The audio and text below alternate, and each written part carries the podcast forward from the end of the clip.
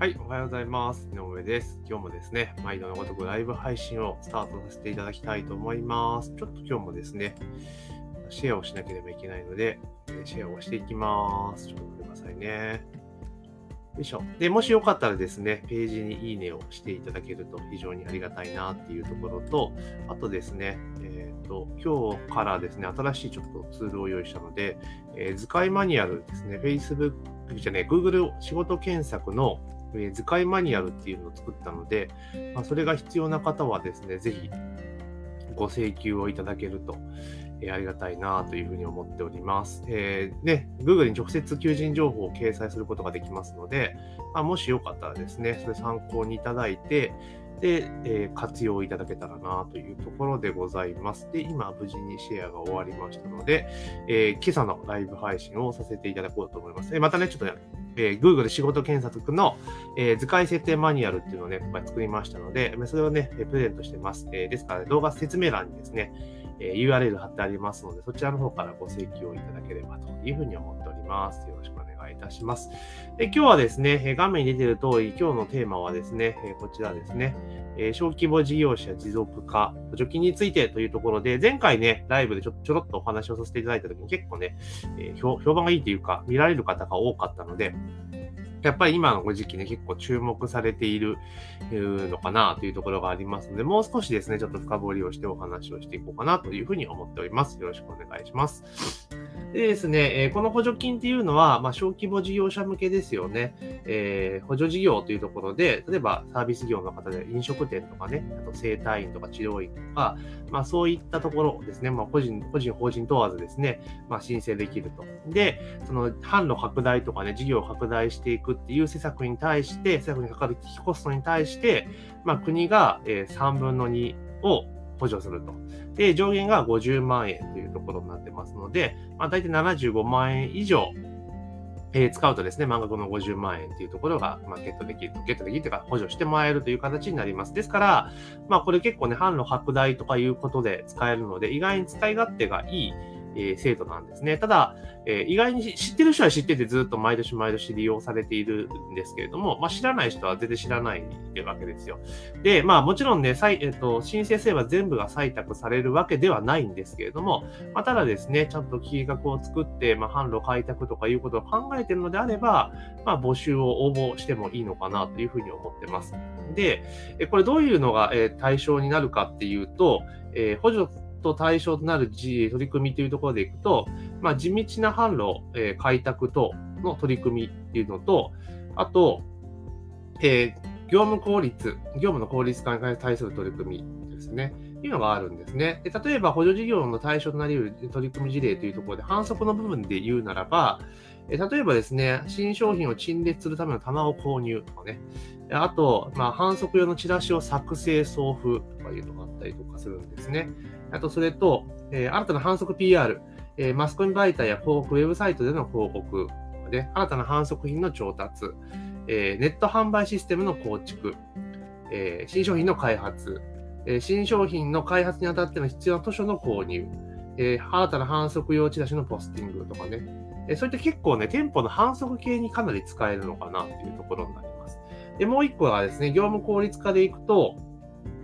あの、サービス提供等のプロセス改善というところで、まあ、業務効率改善からの、業務効率改善の、まあ、専門家からの指導助言による長労長長時間労働の削減とかいうやつね。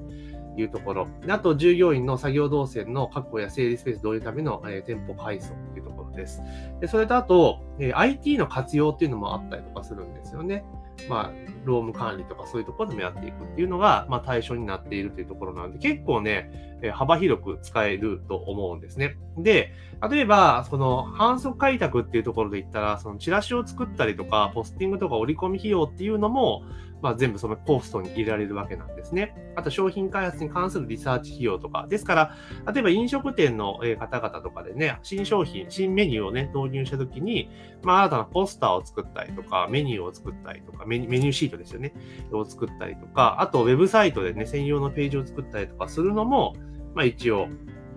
対象にはなるというところなんですね。で、もちろん事業者さん側からしていけば、まあこういったものを使ってですね、えー、資金を調達して、まあ、資金調達って後払いになっちゃうんですけども、事前に、まあ、建て替え払いは必要なんですが、えー集めて使うと。で、で、あの新商品のね、開拓とか、実社の販路開拓とかっていうところに、その、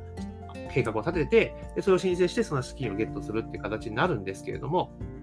で、それは事業者さんは、まあ自分のがじゃやりたいことなんですが、例えば我々のような、あの、先生業系ですね、コンサルとか、事業の方々とかっていうのは、じゃあどう使うかっていうところでいくと、これを例えば、あの、セットにしてね、補助金のご案内と、えセットにしてプランを提供すると。例えば、その新商品、例えばホームページね、一番わかりやすいので言ったら、あの、販路拡大用のためのホームページ作成とかであれば、例えば、まあ、コンサルの方がですね、自分のクライアントさんとか見込み客のところに行って、まあ、こういうホームページ作りませんかと、集客のためにホームページ必要ですよね、作りませんかっていう提案をすると。たら、ホームページ作るのはそれなりにコストがかかるので、今回この小規模事業者補助金っていうのがありますから、まあ、これを使うことによって、まあ、3分の2の経費を削減できますと。で、当然ホームページを作ったら一緒にね、ウェブ広告も出したらいいですよね、みたいな感じでセットで提案したら、まあ意外にですね、あの、まあもちろんね、どこで、えー、自分たちがそのマネタイズするかって言ったら、そのコンサルのところになるじゃないですか。だから補助金の、その、例えば申請のフォローアップとか、書類作成っていうのは基本的にはできないので、まあこういうふうにやっていくといいですよ、こういうふうに書いたらいいですよっていうなんかアドバイス的なことは多分できると思うんですよ。だからこれを書い代行するっていうのは多分ね、職業的にダメだと思うんで、まあそういう提案をしていくと。で、結局その提案の部分、その、なんだろう、補助金の申請の部分は、まあ、なんていうの、なんていうのかな、あの、サービスというか反則費用みたいな感じにして、で、あとはそれがうまく採択されたら、じゃあその、例えばホームページ作る作業とか代行してで、そこでフィーをいただくというような形にしたするっていう提案だったら、まあ意外にあの反則営業とかね、新規開拓にも活用できるのかなというところですよね。だって、例えばネット販売システムの構築とかであれば、ネットショップを作るっていうことですよね。だからそれただ単純に、例えば、ベースとかストア JP とかでね、えー、EC ショップを作るだけじゃなくて、じゃあそれプラスじゃあ集客するのはどうしたらいいのとか、商品の納入はどうしたらいいのとか、そういうのをやっぱ仕組み化していかなければいけないじゃないですか。かそういったところでもうまくセットで提案をしていけば、そのクライアントさんとかね、その事業者さんも、あ、ちょっと受けようかな、使ってみようかなっていう気にはなると思うんですよね。だから例えば、こういった補助金とかっていうので、えー、ただね、補助金で3分の2以上、3分の2か、えー、補助してもらえますよっていうだけの提案だと、やっぱり知ってる人はわかるけど、知らない人はわかんないですよね。イメージわかんないんですよ。だから、例えば提案するときには具体的に、いや、この補助金を使うことによって、まあ、本来、例えばこんだけかかるものが、この3分の2のコストは国が持ってくれるので、実質この負担額で、例えばこんだけのシステムを導入できますよ、みたいな提案をしていくと。で、結果売上こんだけ伸びますよとか、客数はこんだけ伸びますよ、みたいな形で、まあ、提案をしていけばですね、まあ、そこそこですね、えー、クライアントさんっていうか、見込み客の方もお話を聞いてくれるんじゃないかなと思います。で、個人的におすすめなのは、新たな反則用の PR、マスコミ媒体の広告、ウェブサイトでの広告っていうところですね。広告費用っていうのが使えるんですよ。広告費用っていうのが。だから例えば、お店さんのあの新たなね、えー、今だったら例えば今のタイミングでいくと、えー、結構ね、皆さん自宅にいられることが多い多いので、結構 YouTube とかね、えー、SNS とか見てる人めちゃめちゃ多いわけですよ。だから、まあ、そこに広告を打っていきますよって、ウェブ広告を打っていきますよっていう形の提案もできますよね。そこで販路拡大、自分のお店の露出ですね、認知度を上げていくっていうことができるので、まあ、そこに使います、使いましょうっていう提案もできるわけですよね。で、ウェブ広告の場合っていうのは、通常のね、チラシ折り込みとかに比べれば当然コストは低いわけですよね。ターゲットも絞ってきますから。だからネットだというとなんとなく全国とかそういうイメージになっちゃいますけど、ウェブ広告であれば地域絞って出せるので、今どこどこ市からの、だからどこどこ市から半径なんとか、自分のお店から、例えば住所から半径500、えー、1キロ以内とか、そういう設定もできるんですね、広告出向においては。ですから、あの、どちらかというとウェブ広告とか言うと個人店とか出すんであんま意味ないのかなと思われがちなんですが、まあ実は結構ですね、あの、使い勝手が良かったりするんですよね。であと、例えばですね、今、まあ今ちょっとね、あの、かなりね、えー、自粛とかそういうところであって、まあ、雇用っていうところで考えた、いった場合は、かなりね、雇用を絞っているような状況になっているので、あれなんですけれども、例えばこの後、まあ、今の状況はちょっとね、改善して、ちょっと落ち着いた中で、また事業をね、どんどん回していこうって時に、やっぱ人手って必要になってきますよね。で、今って、その、ある程度仕事がね、ちょっと厳しくなくなってきてるとかね、えー、いうことが結構起こっているわけじゃないですか。だけど、それがまた反転すれば、人が絶対必要になるって時になると、結構取り合いにまたなるわけですよね。で、その時にじゃあ、従来通り、えー、ウェブ、なんだ、えー、インディードとかね、えー、あと、タウンワークとか、えー、バイトルとか、そういったものを使って、大手の求人メディアを使って集客する、まあ、求人を集めるというのもいいんですけれども、例えば、そうじゃなくて、いや、今度はこのタイミングではもう自社で広告をやると。自社で求人をやると。で、それをウェブサイトを使って、えっ、ー、と、ウェブ広告を使ってやりますよっていうのを、まあ、提案する。しませんかっていう提案していけば、その結局大手ポータルサイトとかとね、で載せちゃうと埋もれちゃうじゃないですか。だけど、自社で求人広告の、なんていうのかな、その、求人広告自体を実際自分たちがウェブサイトで出して、ウェブ広告出して、で、専用の求人ページみたいな、ウェブ、え求人募集ページみたいなのを作っていけば、ライバルとは比較されないわけですよね。どうしてもその求人サイトは仕事探している人が集まってくるから、あの、集めやすいんですけれども、まあもちろんみんな求人を、で、えー、バイトを求めて、あの、あ採用すね、あ募集、応募してくる人を求めてそういうとこ出すわけですから、当然競合だらけなんですよ。だからやっぱ条件勝負になっちゃうじゃないですか。だけど、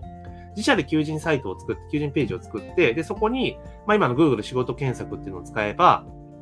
Google の検索結果に直接表示させたりすることができるじゃないですか。で、かつ、あの、自社でね、ウェブ広告を回して、求人サイトにアクセスを流すようにすれば、基本的に比較されることはないわけじゃないですか。だから求人コストって実はガサンと下げられるんですよね。そういった提案とかもできますよね。まあ、特に人手不足が激しいところであれば、あの、